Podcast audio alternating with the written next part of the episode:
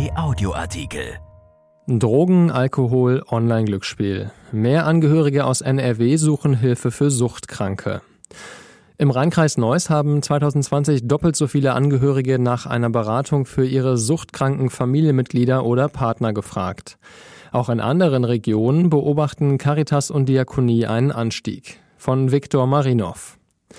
Immer mehr Angehörige von Suchtkranken suchen in NRW nach Hilfe.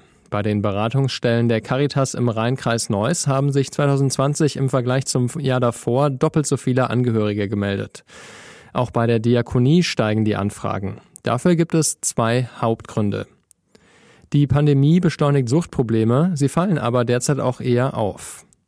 Innerhalb von Familien sei Sucht manchmal wie ein Elefant im Wohnzimmer, sagt Markus Lahmann, Sprecher der Caritas in NRW. Die Sucht eines Familienmitglieds sei häufig für alle offensichtlich, aber lange Zeit spreche niemand darüber. Und selbst wer seine Sucht bisher verheimlichen konnte, fliegt jetzt auf. Vor dem Lockdown boten zum Beispiel Schule und Arbeit eine Menge Nischen, um heimlich zu konsumieren, sagt Angelika Scheels-Bernards, Referentin für Suchthilfe der Caritas für das Erzbistum Köln. Im Rhein-Sieg-Kreis hat sich die Beratungszeit für Angehörige bei den Stellen der Caritas teilweise vervierfacht.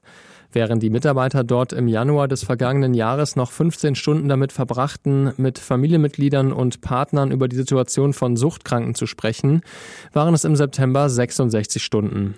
Zwar ist dieser Aufwand im Februar auf 53 Stunden gesunken, er bleibt damit aber trotzdem wesentlich höher als in den Zeiten vor der Pandemie. Es sind die Angehörigen, die sich zuerst melden, nicht die Betroffenen selbst, sagt Lahmann. Die deutlich höhere Zeit der Beratungen von Angehörigen sei deswegen ein Indiz dafür, dass nicht nur die Anfragen, sondern auch problematisches Suchtverhalten an sich zugenommen habe. Gerade für Menschen, die nach einer Sucht abstinent leben, sei der Lockdown Gift, sagt Referentin Scheels Bernards. Zitat Frustration und Einsamkeit, aber auch Kurzarbeit oder Entlassungen können Menschen zurück in die Abhängigkeit treiben. Wer etwa tagsüber schon Alkohol trinkt und keine Tagesstruktur hat, kann im Lockdown schnell ein unkontrolliertes Suchtverhalten entwickeln. Bei der Diakonie beobachten Experten ebenfalls, dass immer mehr Angehörige von Suchtkranken nach Hilfe suchen, insbesondere wenn es um Alkohol geht. Wir verzeichnen bei den Anfragen eine Steigerung von mindestens 10 Prozent. In vielen Beratungsstellen liegen die Zahlen deutlich höher, sagt Ralf Seiler, Referent für Sucht bei der Diakonie Rheinland-Westfalen-Lippe und Geschäftsführer des Evangelischen Fachverbandes Sucht, RWL. Einen auffälligen Anstieg gebe es auch bei Onlinesucht, sagt Seiler. Zitat, viele Menschen sind durch die Beschränkungen auf sich selbst bezogen. Durch fehlende soziale Kontrolle nehmen Abhängigkeitsprobleme zu. Bei der Caritas macht man sich Sorgen um die Folgen des Anstiegs, die sich jetzt schon abzeichnen. Bei den telefonischen Anfragen haben die Kapazitäten in Spitzenzeiten bei weitem nicht ausgereicht, sagt Klamann.